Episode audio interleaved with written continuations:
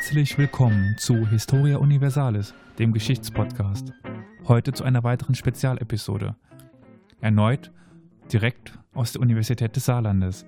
Heute mir gegenüber Christine van Hof, wissenschaftliche Mitarbeiterin am Lehrstuhl der Altgeschichte an Universität des Saarlandes. Unser heutiges Thema, und dazu möchte ich Frau van Hof herzlich willkommen heißen, ist die römische Geschichte. Und dementsprechend will ich gleich mit der Frage starten, von wann bis wann, beziehungsweise was ist denn römische Geschichte?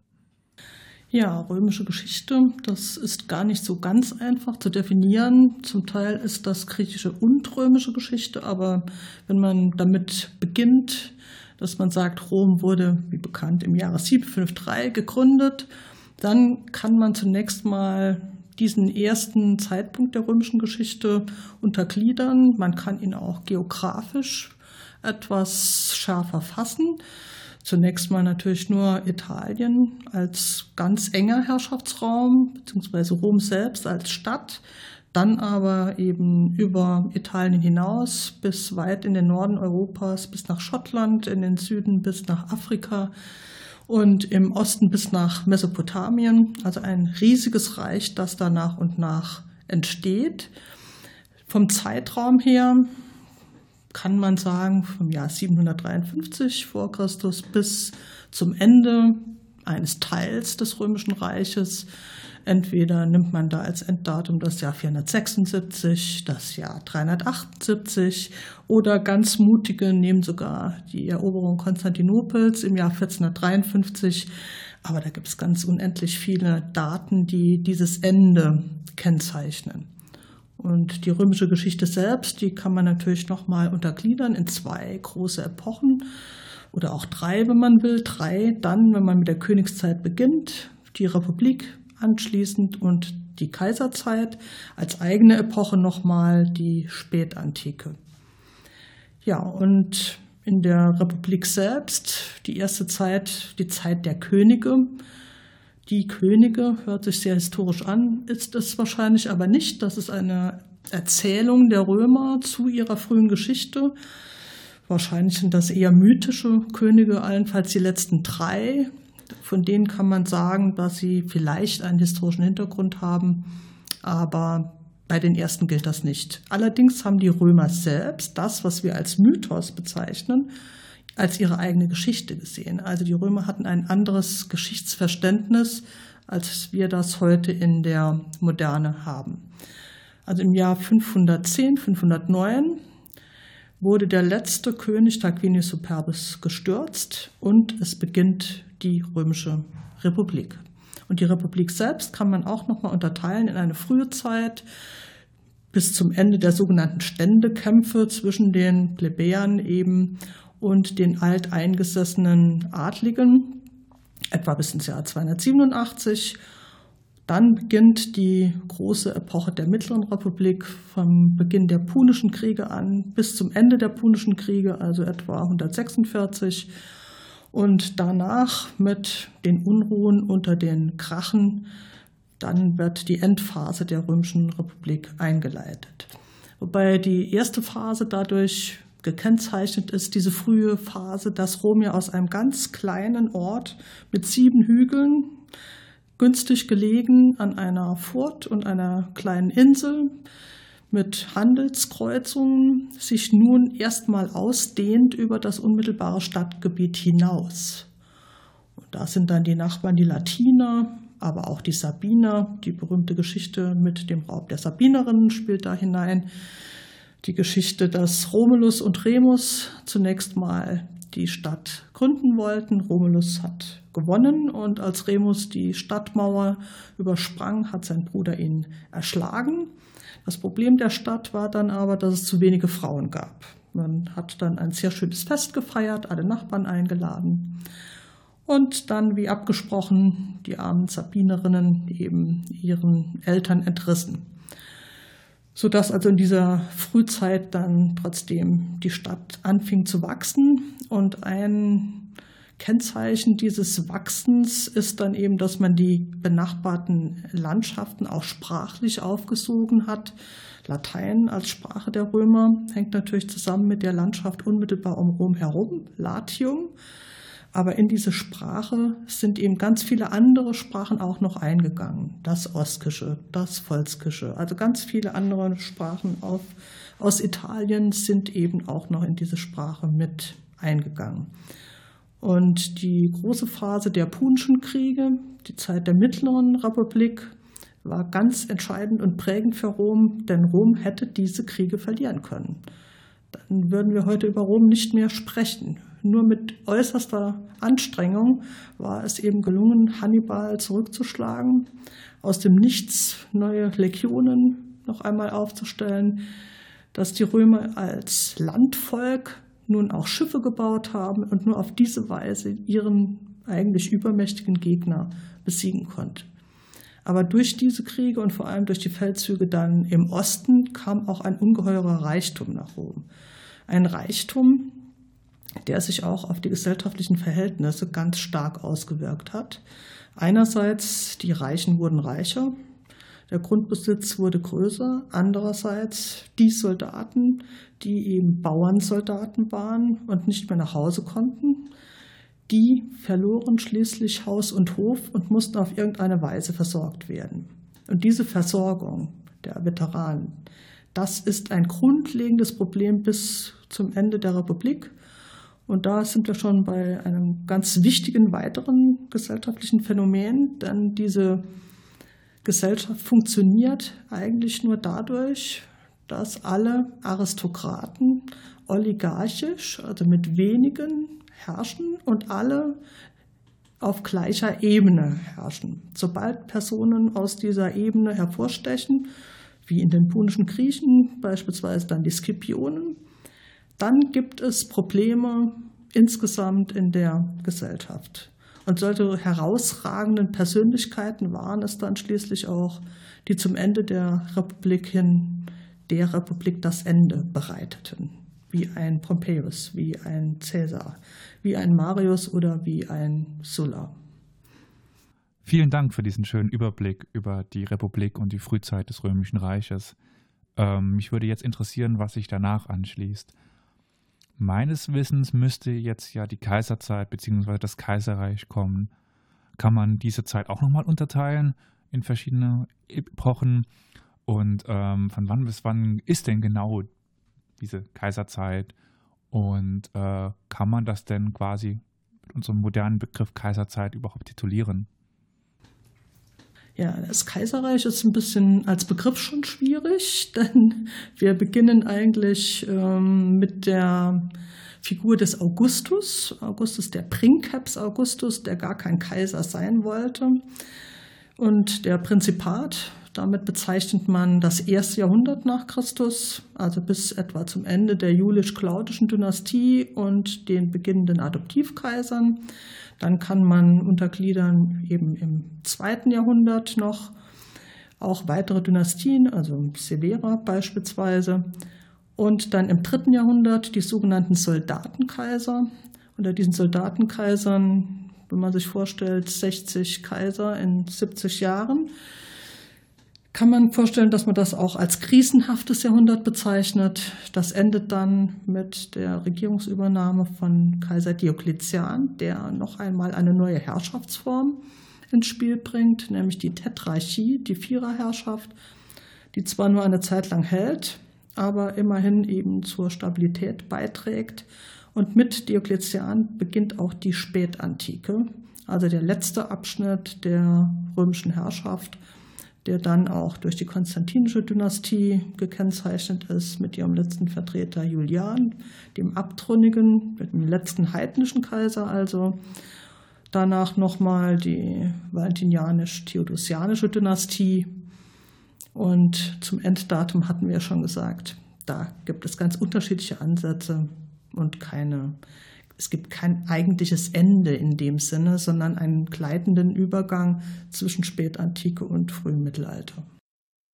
Wie es so häufig bei Epochen ist, einen abrupten Übergang gibt es da eigentlich nie, die sind meistens fließend. Ähm, wir haben es schon davon gesprochen, Rom von einem kleinen Dorf, strategisch gut gelegen, entwickelt sich zu einer Weltmacht, zu einem Weltreich, könnte man sagen. Wie war denn die größte Ausdehnung des römischen Reiches? Ja, also begonnen hat das Ganze ja, wie gesagt, in Italien und dort eben auch zunächst durch ein Bündnissystem.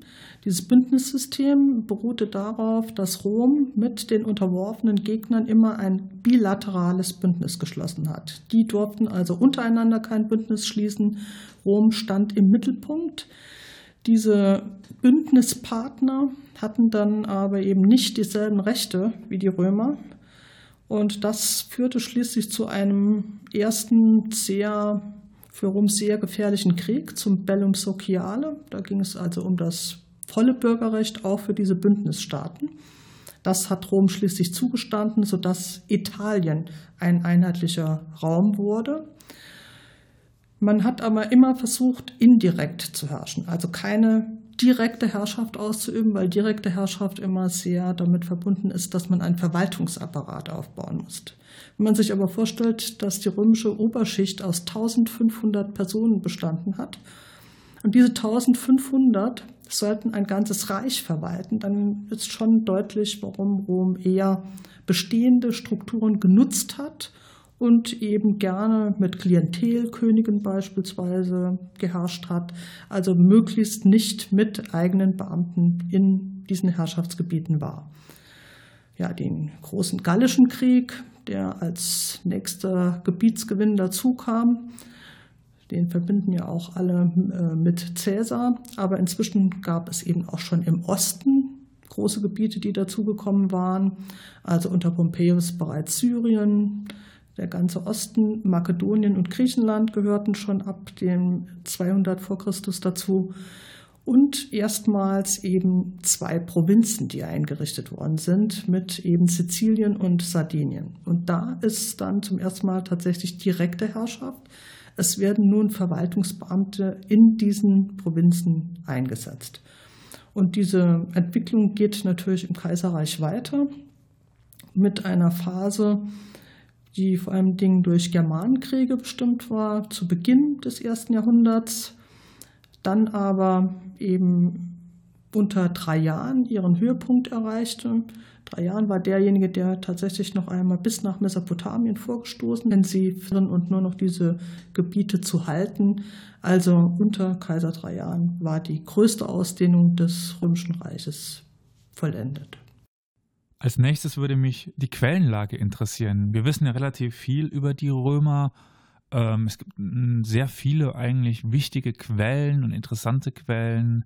Die Römer waren ja zum Glück ein schreibendes Volk, anders als die Germanen oder Kelten, die äh, nichts aufgeschrieben haben und wir dementsprechend wenig wissen. Gibt es bei den Römern schriftliche Quellen und das nicht so wenige.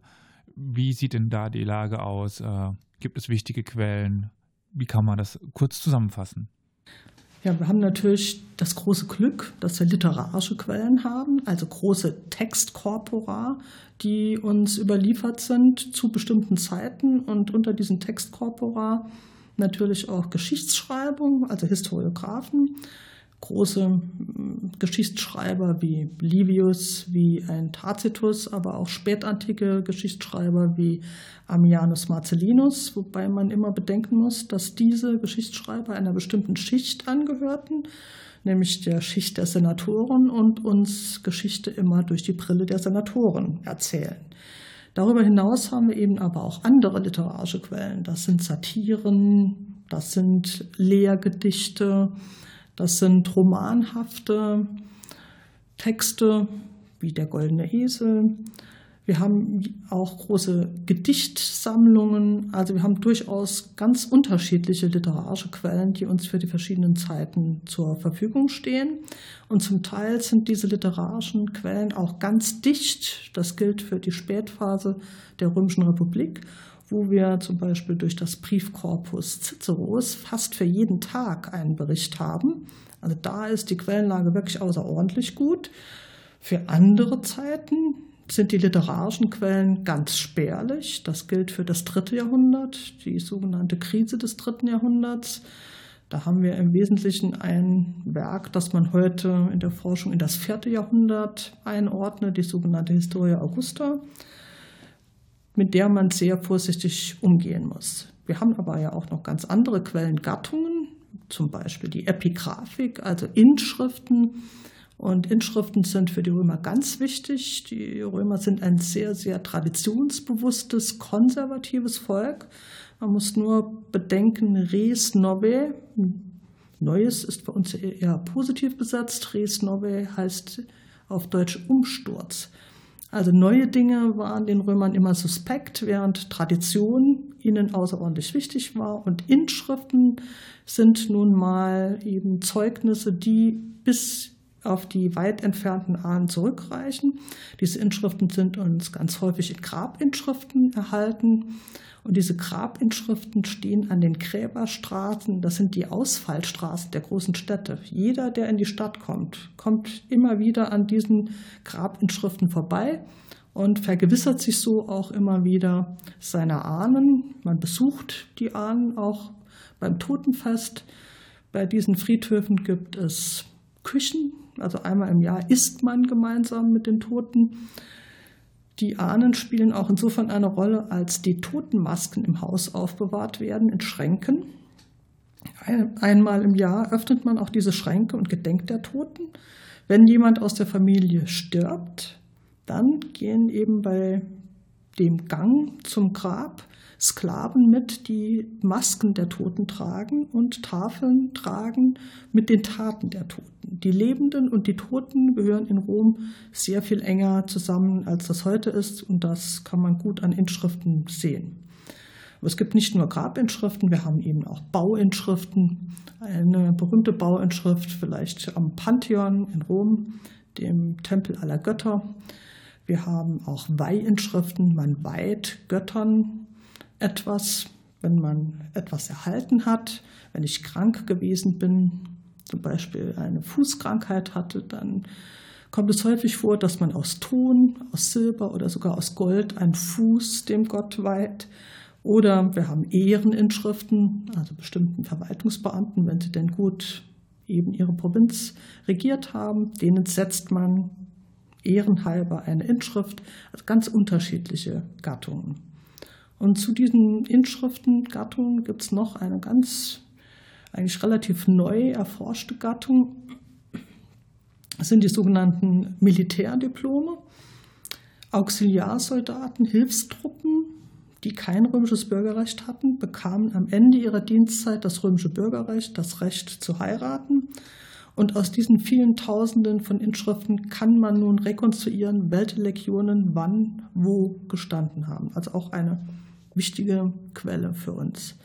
Daneben haben wir natürlich auch noch archäologische Quellen, alle Überreste, am berühmtesten vielleicht das Kolosseum, aber auch andere technische Bauten wie die Aquädukte, die man heute auch in Kampanien noch überall sehen kann, sind für uns wichtige Monumente, um Stadtentwicklung zu zeigen. Oder wenn man in die Provinzen geht, kann man sehr schön sehen, wie sich mit den Römern der Baustil geändert hat. Wenn wir die gallischen Provinzen nehmen, von Holzbauten hin zu Steinbauten. Dächer werden nicht mehr mit Stroh, sondern mit Ziegeln gedeckt, wobei das deutsche Wort Ziegel dem römischen Tegula entspricht, also ein Wort, das in die deutsche Sprache erst über diese neuen Ziegel hereingekommen ist. Wir haben dann auch eine andere Gattung, nämlich die Numismatik. Da geht es um die Münzen der Römer, ein wesentlicher Gesichtspunkt für die Wirtschaftskraft des Reiches. Überall im Reich konnte man mit demselben Geld bezahlen. Und für uns wichtig eben auch, man kann über die Abbildungen auf Münzen, bei denen beispielsweise der Name eines Kaisers dabei steht, auch Statuen überhaupt einem Kaiser zuordnen, weil diese Statuen ja keine Namen haben. Aber über die Münzen kann ich eben bestimmte Personen identifizieren. Ja, darüber hinaus haben wir dann äh, natürlich auch noch sogenannte Dipinti, eine Untergruppe von Inschriften, also auf Vasen steht zum Beispiel drauf, was drin ist. Oder ich habe noch Bleiplomben, Da steht auch drauf, was drin ist. Und eine interessante Gruppe sind Holztäfelchen aus Vindolanda. Das heißt ein großes Militärlager. Bei dem hat man Holz als Beschreibstoff genutzt, weil es davon genügend gab. Und da erhalten wir ganz viele Informationen über den Alltag der Römer. Diese Quellen alle zusammengenommen zeichnen schon ein plastisches Bild der römischen Geschichte. Und wie es schon bei unserer ersten Episode zur Antike angeklungen ist, wie ist denn äh, die Übertragung der Quellen in unsere heutige Zeit? Unterscheidet die sich von der griechischen Übertragung der Quellen, also der griechischen Quellen in unsere heutige Zeit? Oder äh, sind die Übertragungswege doch sehr ähnlich des Ganzen? Nein, das ist durchaus unterschiedlich, denn man muss bedenken, dass das Römische Reich von der Sprache her, deswegen ist das auch interessant, zweigeteilt war. Es gibt den sogenannten Meridian von Shkodra, das ist eine Stadt in Albanien der teilt das ganze Reich sprachlich. Das heißt, im Westen des Reiches ist Latein die Sprache, die alle sprechen. Im Osten des Reiches ist das Griechisch. Das heißt aber, die Griechen waren so selbstbewusst, dass sie nicht gerne Latein gelernt haben. Das haben sie auch beibehalten. Im Unterschied zu den Römern, die eben auch Griechisch gelernt haben. Ein Römer galt nur als gebildet, wenn er auch Griechisch beherrschte. Natürlich haben auch Griechen über römische Geschichte geschrieben, also Leute, die ursprünglich aus dem östlichen Teil kommen, wie zum Beispiel der römische Senator Cassius Dio, der Grieche ist und Griechisch schreibt. Das Griechische ist aber im Mittelalter, im Westen zumindest, eben in Vergessenheit geraten, denn im Westen ist ja dann die Bildung in erster Linie über Klöster verlaufen. Griechisch konnte man in diesen Klöstern nicht sprechen. Die griechischen Quellen sind über den arabischen Raum und Spanien wieder zurückgekommen, sozusagen in unser Bewusstsein. Die römischen Quellen sind weitestgehend auch in den Klöstern tradiert worden und so auch auf uns gekommen. Ja, in ähnlicher Weise ist das auch in unserer ersten Episode zur griechischen Antike schon angeklungen. Eben dieser spezielle Weg der Überlieferung der griechischen Quellen über den arabischen Weg. Und ähm, jetzt neu dazugekommen, der Übertragungsweg über die Klöster. Aber mal jetzt ein bisschen weg von dem großen Ganzen der römischen Geschichte, ein bisschen rein in die Geschichte selber. Wir haben schon ge gehört von dem Bündnissystem am Anfang der Geschichte von Rom, deren der zunehmenden Ausbreitung. dann ist es schon ein, zweimal angeklungen, ähm, am Ende der Republik steht dann der Bürgerkrieg oder die Bürgerkriege. Ähm, und an deren Ende dann Cäsar, über den wir schon hier bei diesem Podcast schon etwas gehört haben. Wie kommt es denn zu diesem Bürgerkrieg und was, um was geht es denn überhaupt bei diesem Bürgerkrieg? Ja, man kann eigentlich von Bürgerkriegen sprechen, also von inneren Unruhen, die eigentlich schon in der Zeit der Krachen begonnen haben, also 133 vor Christus, die beiden Brüder, die sich für eine Landreform stark gemacht haben. Ich hatte eben schon mal gesagt, in den Punischen Kriegen war es eben so, dass die Bauern nicht mehr zurückgekehrt sind auf ihre Felder, dass allmählich eben diese Landwirtschaft eingebrochen ist und die übrig gebliebenen zum städtischen Proletariat wurden. Das heißt, es strömten immer mehr Menschen nach Rom, die sich dort nicht ernähren konnten. Und das konnte nicht von den Politikern weiterhin so geduldet werden, weil es zu großen Hungersnöten und Aufständen kam. Man hat also versucht, gegenzusteuern durch eine Landreform. Das hieß aber, man musste zunächst einmal das Land vermessen, um zu klären, wem gehört eigentlich was. Und das war schon sehr schwierig. Da wurde eine Kommission gebildet und schon da gab es Streitigkeiten. Dann ging es darum, wie viel genau an Land jeder behalten durfte. Auch das führte zu Streitigkeiten. Die beiden Brüder konnten sich nicht durchsetzen, sind schließlich sogar erschlagen worden. Und damit war dieses Thema zunächst mal für eine gewisse Zeit lang unter dem Tisch. Aber es ist umso drängender geworden, je mehr Kriege geführt wurden, weil nämlich die römische Armee darauf basierte, dass es so war, dass jeder sich selbst bewaffnen musste. Wenn ich aber keinen Bauernhof mehr habe, habe ich ja auch kein Geld, um mich zu bewaffnen. Also erstmal hat man heruntergesetzt, wie viel an Vermögen jemand haben musste, um überhaupt am Krieg teilnehmen zu können. Später durfte dann jeder zur Legion kommen, wenn er nur römischer Bürger war. Aber auch diese Leute mussten nach dem Kriegsdienst versorgt werden. Und das war ein wachsendes Heer von Veteranen, die in irgendeiner Weise nach der Dienstzeit Land erhalten mussten. Und die großen Generäle haben eben genau diese Leute dadurch an sich gebunden, dass sie ihnen Land versprochen haben. Bürgerkriege sind häufig daraus entstanden, dass es eine Opposition gab zu diesen Plänen der Generäle, dass man eben nicht genau so sich verhalten wollte, wie das von den Generälen gewünscht war. Solche großen Generäle waren Sulla, Marius und eben später aber, da sind die großen Kontrahenten Pompeius und Caesar. Und diese Kontrahenten können bestimmten Parteiungen zugeordnet werden. Also keine Parteien in unserem Sinne, aber es gibt eben die Optimaten und die Popularen, wobei die Optimaten Politik über den Senat machen und die Popularen eben Politik über die Volksversammlung machen. Und Pompeius beispielsweise war einer, der über den Senat Politik gemacht hat und eben Caesar war jemand, der über die Volksversammlung Politik gemacht hat.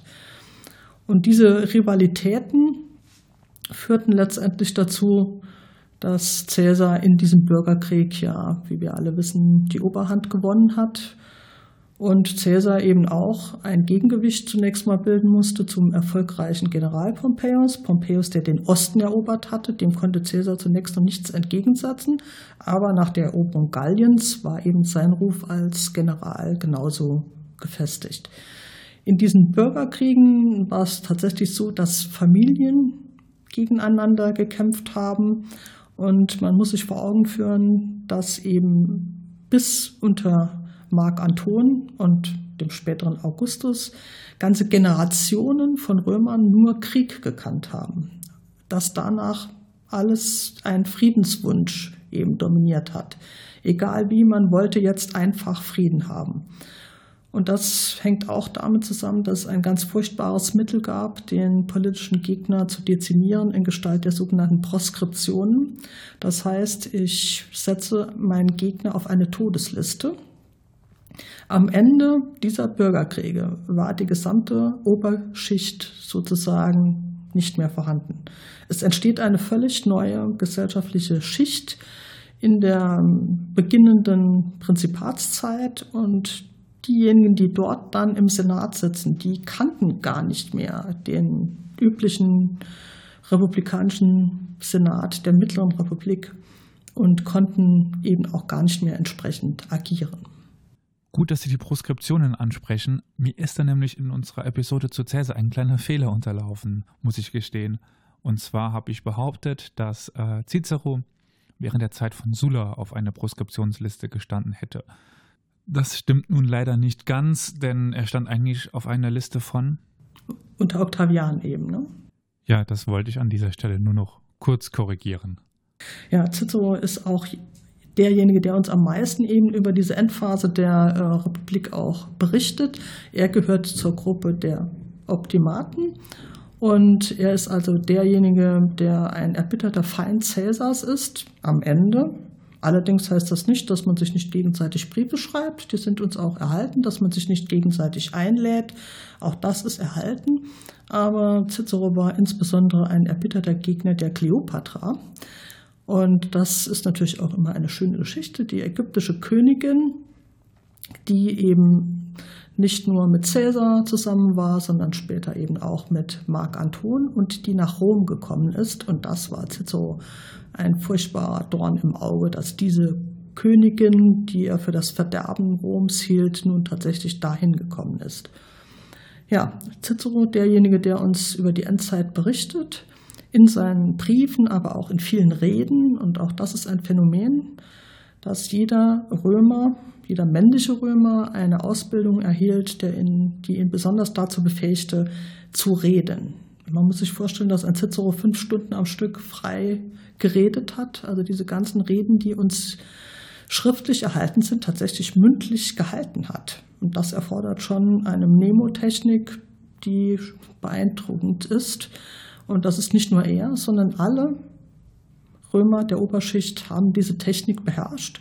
Es gibt regelrechte Rednerhandbücher, wie von Quintilian beispielsweise, der sogar vorschreibt, wie man am besten gekleidet ist äh, zu bestimmten Redeanlässen. Beispielsweise, wenn man Mitleid erregen möchte, sollte man das Haar durcheinander haben. Also die Tunika und die Toga sollte nicht besonders glänzend und schön sein, sondern eher ein bisschen vernachlässigt. Wie man auch ähm, die Arme, die Gestik einsetzen sollte, all das gibt es in eigenen Rednerhandbüchern. Also Rede war genauso wie in Griechenland besonders wichtig. Und griechische und römische Geschichte lässt sich irgendwann eben nicht mehr trennen. Da hatten wir ja eben schon mal drüber gesprochen. Denn die griechische Eigenständigkeit ist schon ab dem zweiten Jahrhundert vor Christus eigentlich zu Ende. Also da fallen die griechische und die römische Geschichte zusammen. Da sind wir in Griechenland noch in der Zeit des Hellenismus, also in der Zeit nach Alexander dem Großen mit den großen Generälen und den großen Dynastien, die dann herrschen, wie die Seleukiden oder die Ptolemäer. Aber Rom greift dann ein und Kleopatra ist die letzte Herrscherin eines dieser Reiche und damit endet tatsächlich mit Kleopatra und der Schlacht bei Actium im Jahr 31 vor Christus auch der Hellenismus. Also das Trennen beider Geschichten funktioniert da nicht mehr, sondern man muss alles gemeinsam betrachten. Ja, und nach der Republik und nach Cäsar kommt ein Mann an die Macht, der den Ruf als Friedensbringer hat. Er begründet das Prinzipat und ähm, bringt so etwas wie Frieden in das Reich. Ich spreche natürlich von Augustus. Ähm, wie kam Augustus an, an die Macht, würde mich interessieren. Und war er wirklich so ein Friedensbringer wie sein Ruf? Sagte. Ja, ich habe ihm ja schon mal gesagt, also den, nach dieser langen Zeit des Bürgerkrieges war den Leuten natürlich Friede am wichtigsten. Aber vielleicht muss man auch mal ganz kurz seine Karriere sich vor Augen halten. Also Octavian, adoptiert von Caesar, allerdings äh, sozusagen auf dem Totenbett, was schon rein rechtlich gesehen problematisch war, hat sich dann zunächst auch Caesar genannt, wie sein Adoptivvater. Und er hat eben die Sympathien, aber auch die Truppen seines Adoptivvaters mit übernommen und konnte mit diesem Fund in der Republik auch schon natürlich wuchern. Er hat sich dann selber als aufrechten Patrioten aufgebaut, der schon früh sein eigenes Mausoleum in Rom gebaut hat um eben darzutun, mein Rivale Mark Anton ist in Ägypten bei einer Kleopatra, will vielleicht sogar Alexandria zur Hauptstadt Roms machen, während ich, ihr lieben Römer, natürlich traditionsbewusst hier bei euch bin. Er hat die Römer auch alle einen Eid auf sich schwören lassen, als es schließlich zur Auseinandersetzung kam mit Kleopatra. Der Krieg wurde zunächst Kleopatra erklärt, eben nicht Mark Anton. Kleopatra ist eben diejenige, die dem Ptolemäerreich noch vorsteht. Aber Octavian selbst hatte auch einen fähigen General, Agrippa, nämlich der für ihn eigentlich diese Schlacht gewonnen hat. Das hat er ihm auch nicht vergessen. Jedenfalls nach Actium war faktisch Octavian Alleinherrscher. Er hat aber bei seinem Adoptivvater Caesar gesehen, was passiert, wenn man allzu sehr das schlimme Wort Rex, König, im Munde führt und wollte unbedingt vermeiden, dass ihm dasselbe Schicksal droht wie sein Adoptivvater, der ja wegen seiner Neigungen, sich eben zum König zu stilisieren, schließlich ermordet wurde. Er hat also Augustus, der spätere Augustus, zu dem er ernannt worden ist, das ist ja ein Ehrenname, der Erhabene, hat nach außen hin republikanische Strukturen erhalten, sich selbst aber eben die wichtigsten Verwaltungsämter in seiner eigenen Person konzentriert, sodass er natürlich die Legionen unter seiner Macht hatte und die hat er erheblich reduziert, denn in den Bürgerkriegen waren die unendlich angeschwollen und bildeten natürlich auch eine Gefahr. Er hat eben auch dafür gesorgt, dass er die Volksversammlung einberufen kann, dass er den Senat einberufen kann, also die wichtigsten Ämter in sich selbst konzentriert. Das Problem entsteht natürlich dann, wenn Augustus stirbt und natürlich einen Nachfolger braucht. Und diese Nachfolgepolitik hat Augustus sehr, sehr lange beschäftigt. Er ist ja erst im Jahr 14 nach Christus gestorben. Und alles, was er probiert hat an Nachfolge, ist zunächst schiefgegangen. Sein Freund Agrippa ist gestorben, dann seine beiden Enkel, Lucius und Gaius Caesar, sind gestorben. Und am Ende blieb eben sein Adoptivsohn Tiberius noch übrig. Und der soll tatsächlich gesagt haben, er möchte nicht der Nachfolger des Augustus werden, sondern er hätte gern, dass die Republik wieder aufersteht. Aber die Senatoren haben ihm nicht geglaubt. Die konnten sich nicht vorstellen, dass jemand diese Macht zurückweist und eben wieder zurück zur Republik will. Also mit Tiberius beginnt eigentlich erst so etwas wie eine dynastische Politik im julisch-claudischen Kaiserhaus dann. Ja, jetzt hatten wir einen der bekanntesten bzw. berühmtesten Cäsaren bzw. Kaiser mit Augustus. Ähm, der nächste Kaiser, zu dem ich ein paar Fragen hätte, um den ranken sich doch sehr viele Mythen. Zum Beispiel der Brand von Rom und der verrückte Kaiser. Also ich meine Nero. Und äh, da wollte ich mal ein bisschen äh, Licht hinter diese ganzen Mythen bringen. War er wirklich verantwortlich für den Brand und war er wirklich so verrückt, wie man so landläufig wohl meint. Ja, also Nero wird ja immer gerne hm, als Beispiel für verrückte Kaiser genannt, aber wir haben eben neben ihm auch noch Caligula, der auch immer gerne äh, als verrückter Kaiser bezeichnet wird. Ja, Nero verrückt kann man sicher nicht sagen. Also einmal muss man sich ja vorstellen, in welche Welt äh, Nero hineingeboren worden ist. Seine Mutter Agrippina ist zunächst mal dem Tod nur mühsam entkommen, hat sich dann aber vorgenommen, ihren Sohn an die Macht zu bringen, denn in Rom hatten Frauen keinerlei formale Macht. Sie konnten allenfalls informell Macht ausüben und Agrippina war darin eine Meisterin. Sie wollte ja ihren Sohn auf den Thron bringen, hat dazu schließlich ihren Onkel Claudius geheiratet. Dazu bedurfte es einer Sondergenehmigung, denn Nichte und Onkel dürfen normal gar nicht heiraten. Und durch diverses, man sagen, Vergiften hat sie es schließlich auch geschafft, ihren eigenen Sohn zum Nachfolger aufzubauen. Da war Nero aber zunächst mal noch ein Kind und ganz unter dem Einfluss seiner Mutter. Und Nero hatte schon früh künstlerische Neigungen. Jedem Römer war es freigestellt, literarisch oder auch künstlerisch tätig zu sein, aber niemals in der Öffentlichkeit. Das schickte sich sozusagen nicht. Nero selbst hat aber ernsthaft sich bemüht, Sänger zu werden. Er hat zum Beispiel sich Bleiplatten auf die Brust legen lassen, um damit sein Lungenvolumen zu erhöhen. Also er hat sich wirklich ernsthaft bemüht. Aber schließlich ist ihm seine Mutter lästig geworden und da gibt es so eine wunderbare Geschichte bei dem Historiker Tacitus, wie er seine Mutter ums Leben gebracht hat. Er hat nämlich ein Schiff bauen lassen, sozusagen mit einer Sollbruchstelle. Er hat sie erstmal eingeladen, hat mit ihr auf dem Schiff gegessen und hat dann Anweisungen gegeben, das Schiff sollte rausfahren. Dann sollte eben dieses Leck tatsächlich hergestellt werden und sie sollte ertränkt werden. Was er nicht bedacht hatte, war, dass seine Mutter schwimmen konnte. Sie hat es tatsächlich an Land geschafft und das war natürlich dann ein Problem für ihn. Er hat dann eben einen Centurio geschickt, der seine Mutter tatsächlich umgebracht hat.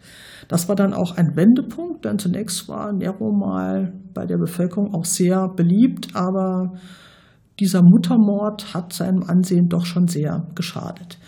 Der Brand Roms allerdings, das ist nochmal eine andere Sache. Ähm, da wird ja immer gerne, oder man hat Ustinov vor Augen, der eben äh, im Angesicht des brennenden Roms da singt und spielt. Das kann schon mal gar nicht sein, weil Nero zu dieser Zeit gar nicht in Rom anwesend war. Also er war außerhalb von Rom, als der Brand entstanden ist. Und der Brand ist entstanden am Circus Maximus, also zu Füßen des Palatins. Da gibt es Pferdeboxen, in denen die Pferde eben zurückgehalten werden bis zum Rennen, hölzerne Pferdeboxen. Und da muss der Brand entstanden sein. Das kann man anhand der Brandspuren so vermuten. weil es besonders windig war, ist dieser Brand also in Windeseile hat der sich weiter ausgebreitet. Man konnte ihn zum Teil ersticken, aber dann ist er an anderen Stellen wieder ausgebrochen und es wird nun vermutet, dass skrupellose Immobilienhaie diese Brände tatsächlich dann nochmal entfacht haben, denn Baugrund war in Rom rar und auf diese Weise konnte man Baugrund für neue Hochhäuser nun gewinnen. Das ist auch ein Gesetz, das nach diesem Brand erlassen worden ist, dass nämlich eben Hochhäuser nur noch bis zu einer Höhe von 20 Metern erbaut werden durften, dass eben auch bestimmte Abstände eingehalten werden mussten. Also es war schon ganz deutlich, dass das damit was zu tun hatte. Dass aber Nero selbst diesen Brand gelegt hat, davon ist die Forschung ganz abgekommen. Nero selbst hat dann aber einen Sündenbock gefunden in Gestalt der Christen, die er eben dafür verantwortlich gemacht hat. Und es gibt dann die berühmten Szenen, dass er die Christen hat tatsächlich als lebende Fackeln nachts an Kreuze äh, schlagen lassen und ähm, dass eben er derjenige war, der die erste Christenverfolgung begonnen hat. Das kann man aber auch in dieser Weise nicht unbedingt sagen. Das war ja keine Christenverfolgung, sondern die Christen wurden als Menschen wahrgenommen, die Menschenfeinde sind. Und deswegen taugten sie als Sündenbocke. Menschenfeinde deswegen, weil sie einerseits ihre Gottesdienste ja im Geheimen abgehalten haben. Niemand wusste so genau, was da passiert. Da wurde auch kolportiert, die essen kleine Kinder. Andererseits haben sie an den großen Festen nicht teilgenommen. Also wenn alle anderen gefeiert haben bei den Götterfesten und kostenloses Opferfleisch verteilt worden ist, haben sie nicht mitgegessen. Das hat sie eben zu Sündenböcken werden lassen. Ja, Nero ist dann ja auch dramatisch gestorben und in der Forschung ist man heute gar nicht mehr der Meinung, dass er so ein Monster gewesen ist, wie das früher häufig dargestellt wurde. Ja, dann haben wir jetzt ja noch ein bisschen Licht hinter den Mythos von Nero gebracht. Aber ähm, ich wollte noch mal ein bisschen nachhaken, nämlich bei der Geschichte des Christentums. Ähm, jetzt haben wir von den menschlichen Fackeln gehört. Aber wie sieht es denn aus mit den Christen im Römischen Reich? Äh, gab es eine Emanzipation und wann war die? Ja, äh, gibt es so etwas wie eine kurze Geschichte des Christentums im Römischen Reich? Ja, also das Christentum ist ja zunächst mal im Osten des Reiches entstanden und ist zunächst eine städtische Religion. Das muss man bedenken. Auf dem Land hat das ganz, ganz lange gedauert, bis die Christen da Fuß gefasst haben.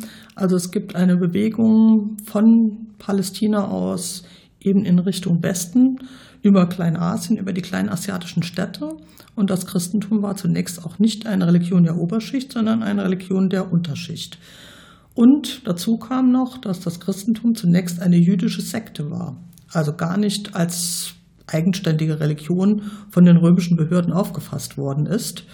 Das war erst sehr viel später der Fall.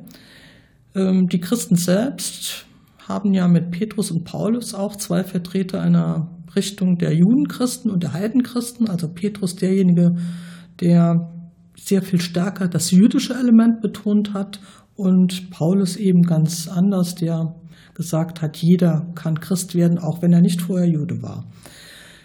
Die ersten umfangreicheren Informationen über die Ausbreitung des Christentums haben wir dann von Plinius in seinen Briefen. Plinius, der Statthalter, also ein römischer Verwaltungsbeamter in Kleinasien war.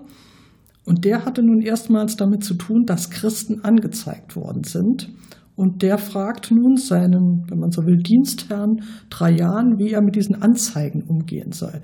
Also da scheint es in Kleinasien doch schon größere Siedlungen gegeben zu haben, in denen Christen auch nennenswert aufgefallen sind.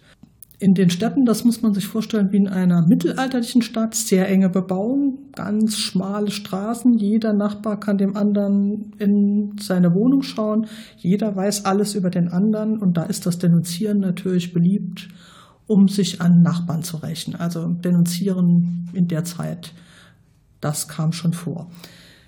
Nach Rom selbst kamen die Christen natürlich auch. Aber einen Aufschwung hat das Christentum im Gesamtreich dann erhalten, als Kaiser Konstantin nun diesen Christus zu seinem Gott gemacht hat. Er war vorher Konstantin, da sind wir nun schon um das Jahr 300, was sagen wir jetzt mal 313 mit der Schlacht an der Milbischen Brücke. Da hat er nun offenbar, so berichten uns Quellen von Laktanz über Eusebius, den Christengott zu seinem Gott gemacht und da er ihm zum Sieg verholfen hat, wollte er nun eben auch seinem Gott im Reich zum Sieg verhelfen. Man muss sich aber deutlich machen, dass in dieser Zeit der Anteil an Christen, und da gibt es in der Forschung die Meinung, höchstens zwischen 5 und 9 Prozent betragen hat. 5 bis 9 Prozent der Reichsbevölkerung sind Christen. Da kann ein Konstantin jetzt nicht plötzlich alles umkrampeln. Er hat ja auch eine Verantwortung als Politiker natürlich für die anderen Einwohner. Also er muss sehr zurückhaltend agieren um nun seinen Gott, wenn man so will, einen gewissen Vorrang zu geben. Es beginnt dann auch Kirchenbau in den Außenbezirken von Rom.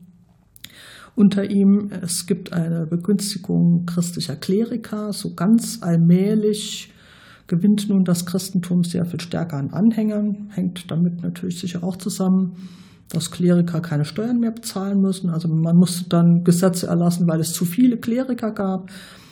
Ähm, das Christentum weitet sich dann auch aus auf die Oberschicht, weil man politische Vorteile davon haben konnte, wenn man Christ war. Aber es gibt immer noch eine ganz große Menge an Senatoren, die heidnisch geblieben sind, die in Rom leben und dort eine große heidnische Minderheit bilden, noch lange, bis in die späteste Spätantike hinein. Ja, Konstantin gründet dann mit Konstantinopel eine weitere Stadt, Residenzstadt im Reich. Konstantinopel ist keineswegs zu, zu Beginn die neue Hauptstadt, wie man das häufiger mal hört, sondern schon im dritten Jahrhundert gab es viele Residenzstädte im Reich. Der Kaiser ist umhergezogen. Viele Kaiser im dritten Jahrhundert waren gar nicht in Rom. Dafür war die Regierungszeit viel zu kurz. Aber Konstantinopel entwickelt sich nun zu einer neuen Stadt im Osten, die Rom ernsthaft Konkurrenz macht. Und erst unter Theodosius dem Großen wird Christentum nun tatsächlich Staatsreligion, wenn man so will, mit dem Edikt Cunctus Populus. Aber das heißt noch lange nicht, dass alle Christen waren nun im Reich. Man muss, wer soll das kontrollieren? Wie will man jemanden da rumschicken, der immer schaut, sind auch alle wirklich Christen. Also man kann sich durchaus vorstellen, dass auf dem Land noch lange heidnische Tempel auch gepflegt worden sind. Wenn man jetzt als Vergleich die Gegend hier nimmt in der Saarregion, dann ist es tatsächlich so, dass heidnische Tempel auch noch bis in die Spätantike hinein offenbar Bestand hatten, dass die Einwohner auch Geldspenden da hinterlegt haben. Daran sehen wir ja tatsächlich, dass das noch so ist. Und das ist tatsächlich noch bis etwa zum Jahr 410 so, dass also auch auf dem Land noch Heiden gelebt haben, es auch noch Tempel gab. Ja, ein schneller Übergang der Religion wäre auch sehr überraschend, denn keine Religion verschwindet wohl so einfach im Nichts. Aber was mich jetzt auch noch interessieren würde, abseits der Religion, abseits des Christentums, ähm, ist der Niedergang des Römischen Reiches. Wann beginnt dieser und äh, wie sehen denn die wichtigsten Faktoren dafür aus? Ja, es gibt also Brennpunkte, die gibt es eigentlich schon bereits im ersten Jahrhundert nach Christus. Brennpunkte sind einmal die Rheingrenze, die Donaugrenze und eben im Osten das große Paterreich.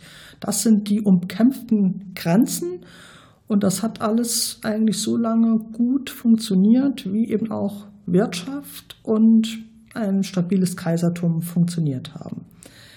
Die ersten Anzeichen für ein sehr viel stärkeres Andrängen von Stämmen, Völkerschaften, die außerhalb des Römischen Reiches leben, die man früher gerne einfach so platt als Barbaren bezeichnet hat, ein Begriff, der in der Forschung nicht mehr verwendet wird zeigt sich schon in der Zeit Trajans. Die Trajanssäule in Rom steht immer noch und zeigt den Sieg Trajans an der Donau gegen die Daker. Setzt sich fort eben aber auch mit Mark Aurel, also die Donaugrenze. Da rennen insbesondere die Goten an, aber auch eben die Daker. An der Rheingrenze sind es natürlich die Germanen und wie gesagt ganz im Osten die Parther. Wenn nun an allen drei Grenzen gleichzeitig ein Einbruch ins Römische Reich kommt, kann ein einzelner Kaiser das auf die Dauer ja gar nicht mehr leisten, dass er die Grenzen verteidigt. Und das führte nun im dritten Jahrhundert dazu, dass eben diese Soldatenkaiser ununterbrochen auch Gegenkaiser erzeugten. Also die Legionen am Rhein rufen einen zum Kaiser aus, die mächtigen Regionen an der Donau sagen, nee, wir hätten lieber gern diesen anderen Kaiser. Daher dieser ganz schnelle Wechsel. Das Problem ist auch ein finanzielles Problem, denn jeder Kaiser, der sich immer stärker auf Legionen stützen muss, braucht Geld. Und das verspricht er den Legionen. Häufig haben die Kaiser nacheinander den Sold der Legionen verdoppelt. Und das funktioniert nur, indem ich, heute würde man sagen, Geld drucke und da eben, indem ich die Inflation anheize, indem ich den Silbergehalt des Geldes herabsetze. Also es kommt im dritten Jahrhundert zu einer ungeheuren Inflation auch, zu einer Schwächung der Wirtschaft, zu einem Überrennen der Germanen und eben auch der Goten, der Grenzen. Das konnte nur noch zeitweilig eingedämmt werden, obwohl man ja mit dem Limes eine Grenzbefestigung eingerichtet hatte. Das reichte dann aber nicht mehr. Das führte dann dazu, dass im Westen des Reiches am Rhein ein sogenanntes gallisches Sonderreich entstand. Etwas, ein seltsames Gebilde mit Kaisern, die gar keine Gegenkaiser sein wollten, sondern die sagten, wir wollen hier nur die Rheingrenze sichern. Im Osten äh, gab es das palmyrenische Sonderreich mit einer Königin Zenobia, die den Fehler begangen hat, dann doch irgendwann als Usurpatorin aufzutreten und die ist militärisch besiegt worden. Im Westen kam es zwar zu Auseinandersetzungen, aber der letzte gallische Sonderkaiser hat tatsächlich das überlebt. Das heißt, es gab instabile Verhältnisse im gesamten Reich. Es gibt riesige Mengen an Legionen und Auxiliartruppen, die alle finanziell unterstützt werden mussten. Und unter dieser Last ist das Reich im dritten Jahrhundert schon fast zusammengebrochen. Und erst mit Diokletian, einer, der eben auch Soldatenkaiser war und aus Illyrien stammte, also auf dem Gebiet von Kroatien, Slowenien, kamen viele dieser Soldatenkaiser. Der hat erkannt, dass das so nicht funktionieren kann. Wenn von allen Seiten äh, Einbrüche über die Grenzen sind, braucht man mehr Kaiser, die das Reich verteidigen können. Und so hat er dieses System der Tetrarchie erdacht. Zwei Augusti, zwei Caesares. Und das sollte so funktionieren, dass die Augusti irgendwann abdanken, die Caesares Augusti werden und wiederum neue Caesares ernennen. Es hatte nur den kleinen Schönheitsfehler, dass eben diese Augusti auch Söhne hatten, die nicht Caesaris waren. Und es dann recht bald zu Konflikten kam, die wieder in ein dynastisches System mündeten, eben mit Konstantius, dem Vater Konstantins und Konstantin selbst und der Gründung der konstantinischen Dynastie. Gerade unter Konstantius ist der Westen des Reiches mit einer Wiederaufbaupolitik wieder einigermaßen zum Blühen gebracht worden, obwohl er nie mehr wieder den Wohlstand des zweiten Jahrhunderts erreicht hat. Aber immerhin eine gewisse Genesung ist eingetreten und unter der folgenden valentinianisch-theodosischen Dynastie sind die Grenzen nochmal verstärkt worden. Also man hat den Limes am Rhein sehr viel stärker ausgebaut und auch das hat eine gewisse Zeit lang noch gehalten. Ein weiteres Phänomen, das insbesondere auf das Militär zielt, sind eben die Germanen, die nun im römischen Heer eine große Karriere machen. Die großen Heermeister sind selbst Germanen. Das Heer selbst besteht zu großen Teilen aus Germanen.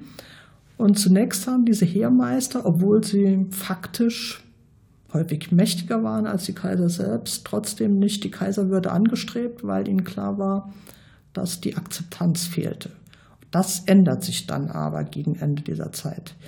Und man muss auch noch unterscheiden, im Westen war das Reich sehr viel stärker bedroht als im Osten.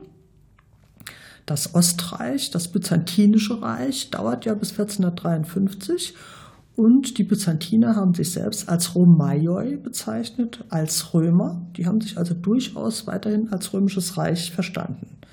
Im Westen haben dann eben germanische Generäle die Oberhand gewonnen und mit dem letzten Kaiser Romulus Augustulus kann man sagen, ist im Westen das römische Kaisertum erloschen. Und im Endeffekt geht dann, dann der Titel des Kaisers, des römischen Kaisers, ins Heilige Römische Reich über. Zumindest bezieht sich dann der deutsche Kaiser auf den römischen Titel. Und ähm, wenn man möchte, kann man ja dann die Geschichte Weiterspinnen des römischen Kaisertums, sei es im Ostreich, in Byzanz bis 1453 oder eben im deutschen Kaiserreich. Oder wie es schon in unserer Episode über die Moskauer Rus angeklungen ist, eben auch im Zarentitel. Ja, also im, im Westen muss man sagen, äh, beginnt das ja dann zunächst mal nach einer instabilen Phase, ähm, in der mehr so lokale Herrscher waren. Äh, kommen ja dann Franken und Merowinger an äh, die Herrschaft, die übernehmen zum Teil eben auch noch Strukturen, die vorhanden sind. Die Kirche ist eine Institution, die eben auch Verwaltungsfunktionen nun übernimmt. Ja, und wenn man so will, geht es irgendwann in das Heilige Römische Reich über. Ja, zumindest wenn man der offiziellen Geschichtsschreibung des Heiligen Römischen Reiches äh, folgt.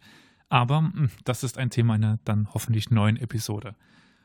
Aber wie schon bei unserer Episode zur griechischen Antike, würde ich gern zum Abschluss noch nach der Götterwelt der Römer fragen. Ähm, da gibt es, wie schon angeklungen in der Episode zur griechischen Antike, ja die Verbindungen zwischen den beiden Welten. Aber äh, gibt es noch äh, Spezialitäten der römischen Götterwelt ähm, oder sind die doch sehr gleich? Ja, die römische Götterwelt zeichnet sich insbesondere dadurch aus, dass die alles aufgenommen hat. Also nur ganz selten werden Kulte nicht in die römische Götterwelt aufgenommen. Das sind Kulte wie zum Beispiel der Isis-Kult, ein Kult, der vor allem für Frauen interessant war, allerdings ein orgiastischer Kult. Und die Römer haben, wie gesagt, sind sehr konservativ und hatten Angst, dass Frauen an Alkohol, also an Wein kommen und deswegen ist der Isis-Kult zeitweise verboten gewesen. Aber ansonsten hat man zum Beispiel gallische Götter hier in der Umgebung auch genauso verehrt wie andere römische Götter. Zum Teil gibt es eine sogenannte Interpretatio Romana. Das heißt, man hat eigene Götter verglichen mit bereits vorhandenen römischen Göttern und die mit Beinamen versehen. Beispielsweise Apollokranus wird hier in Gallien als Heilgott in erster Linie verehrt.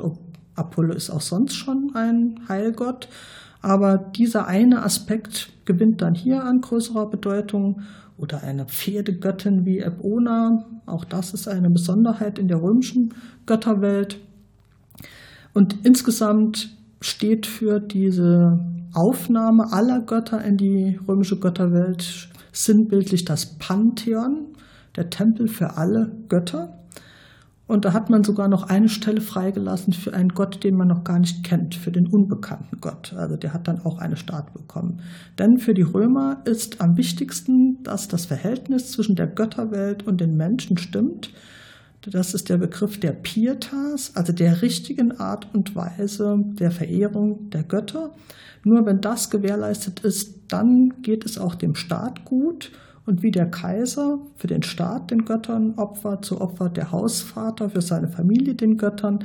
Also bis auf die unterste Ebene spielt die Götterwelt eine wichtige Rolle. Religion und Staat sind untrennbar miteinander verbunden, ganz anders als das bei uns in Deutschland heute ist.